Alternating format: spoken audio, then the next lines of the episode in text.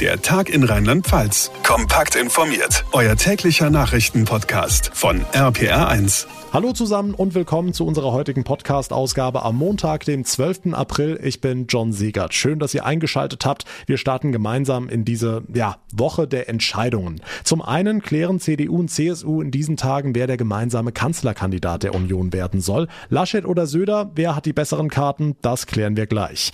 Außerdem will die Bundesregierung ja das Infektionsschutzgesetz ändern. In Kreisen mit einer Inzidenz über 100 sollen dann automatisch scharfe Regeln gelten, wie nächtliche Ausgangssperren, nichts mehr mit Modellversuchen, nichts mehr mit Lockerungen in verschiedenen Ländern. Wie Rheinland-Pfalz dazu steht und warum Aerosolforscher sagen, das ist genau der falsche Weg. Auch dazu gleich mehr hier im Tag in Rheinland-Pfalz. Schönen Nachmittag zusammen. Armin Laschet oder Markus Söder. Wer geht im September für die Union ins Rennen um die Kanzlerschaft? CDU-Chef Laschet hat heute den vollen Rückhalt seiner Parteiführungsgremien ausgesprochen bekommen. Es gebe eine breite Unterstützung für ihn als Kanzlerkandidaten der Union, heißt es. Susi Kimmel aus dem RPA1 Nachrichtenteam, das ging ja jetzt doch alles recht fix. Ja, kann man so sagen. Das ist ja quasi Tag eins, nachdem sich Armin Laschet und Markus Söder als Kandidaten für eine Kanzlerkandidatur vorgestellt haben, also bekundet haben, dass beide es sich vorstellen könnten.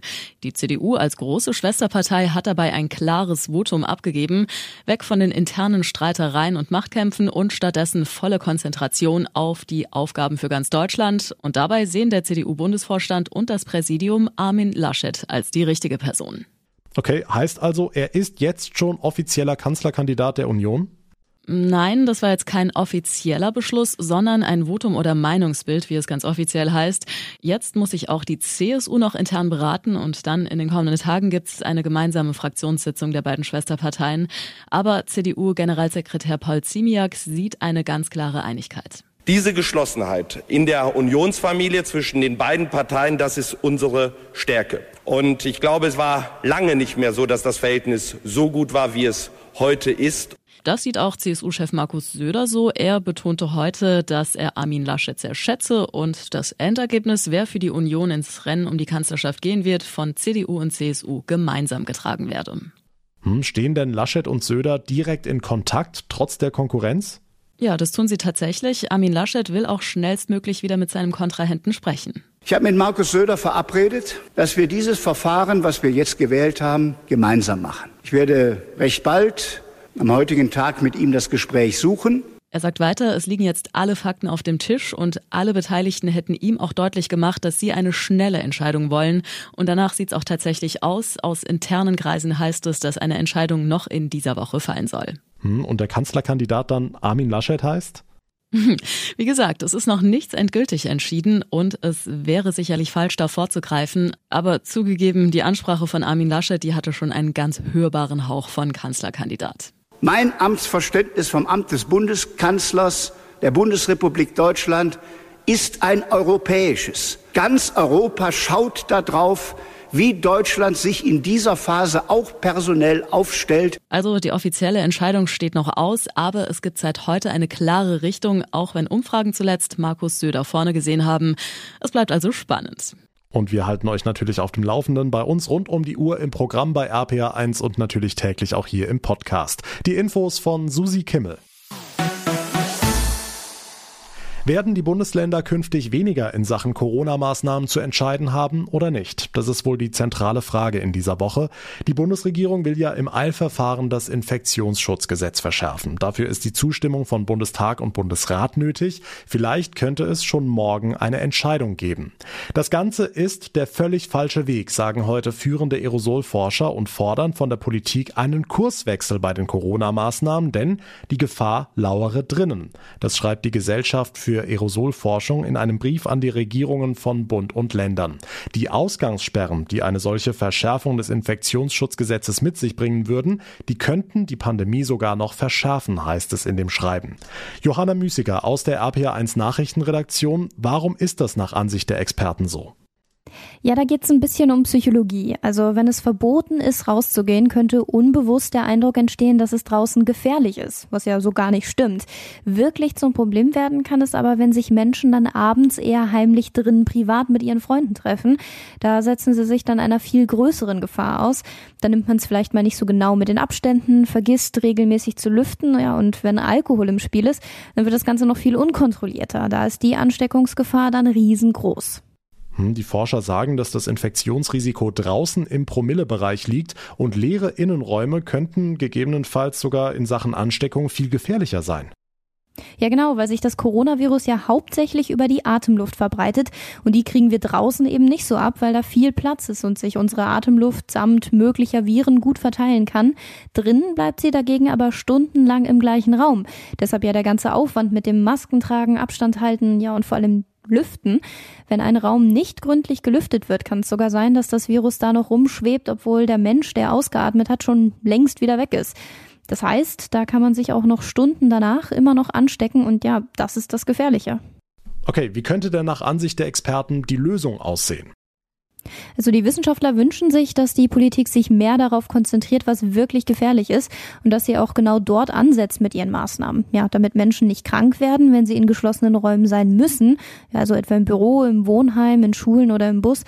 Das ginge zum Beispiel durch konsequentes Maskentragen. Regeln wie etwa eine Maskenvorschrift beim Joggen im Park, das ist dagegen reine Zeitverschwendung, sagen die Experten, weil das wirklich kaum was bringt bei der Eindämmung von der Pandemie. Ja, Im Gegenteil, die Menschen stumpfen mehr und mehr ab, weil sie solche Maßnahmen einfach nicht mehr nachvollziehen können.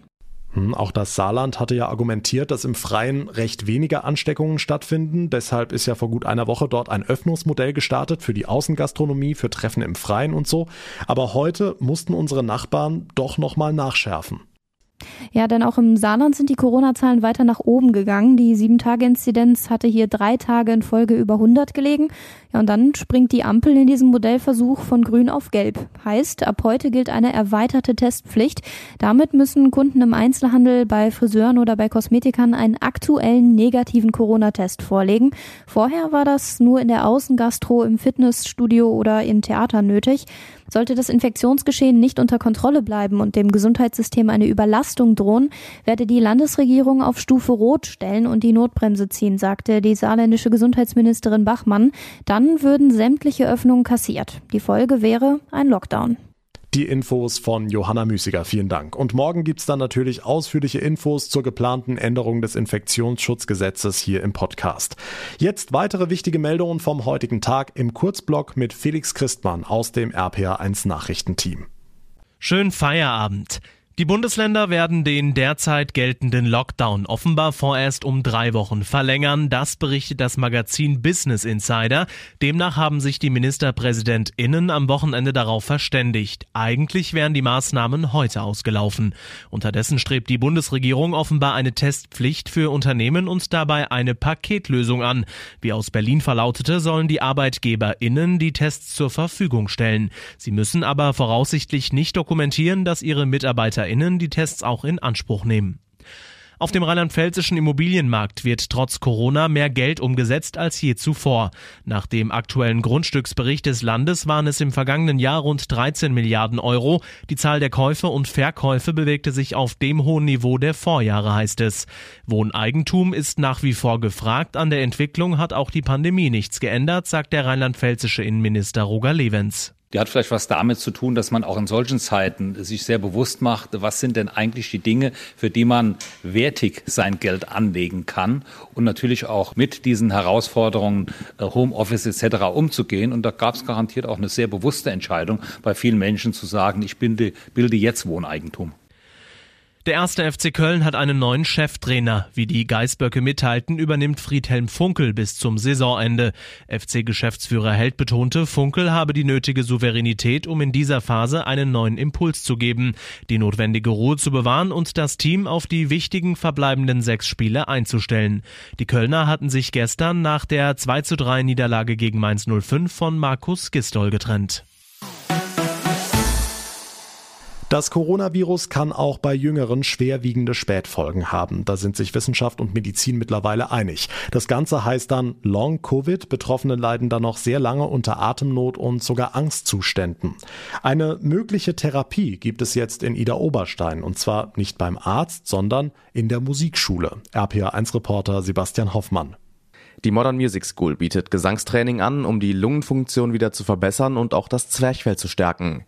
Das Singen an sich steht dabei gar nicht mal so sehr im Fokus. Unsere Gesangscoaches, die machen dann, wie gesagt, zum Anfang erstmal ganz normale Atemübungen. Äh, wir nennen das auch Vocal Warm-up Exercises. Beispielsweise sind das dann, ist das einfach mal so ein Lippenflattern oder ähm, ein Ausstoß von Vokalen, damit man eben das äh, Zwerchfell trainiert oder halt, wie gesagt, einfach die ganzen Muskeln mal ein bisschen ankurbelt, aber wirklich so langsam wie möglich, damit man natürlich auch keine Schäden noch hinterher anrichtet. Music School Sprecherin Viktoria Schabach. Am Ende ist das also eher vergleichbar mit Physiotherapie. Die Idee dazu stammt von ForscherInnen aus England. Dort hatte das Ganze auch schon Erfolg. Also durch das Ino Breathe Programm äh, wurde halt natürlich auch bekannt, dass die Leute circa 90 Prozent von denen danach viel besser atmen konnten. Ähm, ich glaube, rund 91 Prozent hatten danach auch viel weniger Angststörungen. Und allein deswegen ist das für uns äh, natürlich Grund genug, das eben auch bei uns anzubieten. Und äh, egal ob jung oder alt, wir sind froh, wenn wir da als Modern Music School allen Leuten helfen können, gerade mit unseren Vocal Coaches. Und dafür muss man nicht mal in die Musikschule kommen. Das Training läuft ja sowieso nur online. Dankeschön, Sebastian Hoffmann. Und das war der heutige Tag in Rheinland-Pfalz. Wenn euch die Ausgabe gefallen hat, dann freue ich mich sehr über eine kurze Bewertung bei Apple Podcasts und ihr bekommt automatisch unser tägliches Info-Update, wenn ihr den Tag in Rheinland-Pfalz ganz einfach abonniert auf der Plattform, auf der ihr mir gerade zuhört. Mein Name ist John Segert. Ich bedanke mich ganz herzlich für euer Interesse, für eure Aufmerksamkeit. Wir hören uns dann morgen Nachmittag wieder. Bis dahin eine gute Zeit und vor allem bleibt gesund. Der Tag in Rheinland-Pfalz, auch als Podcast und auf rpr1.de. Jetzt abonnieren.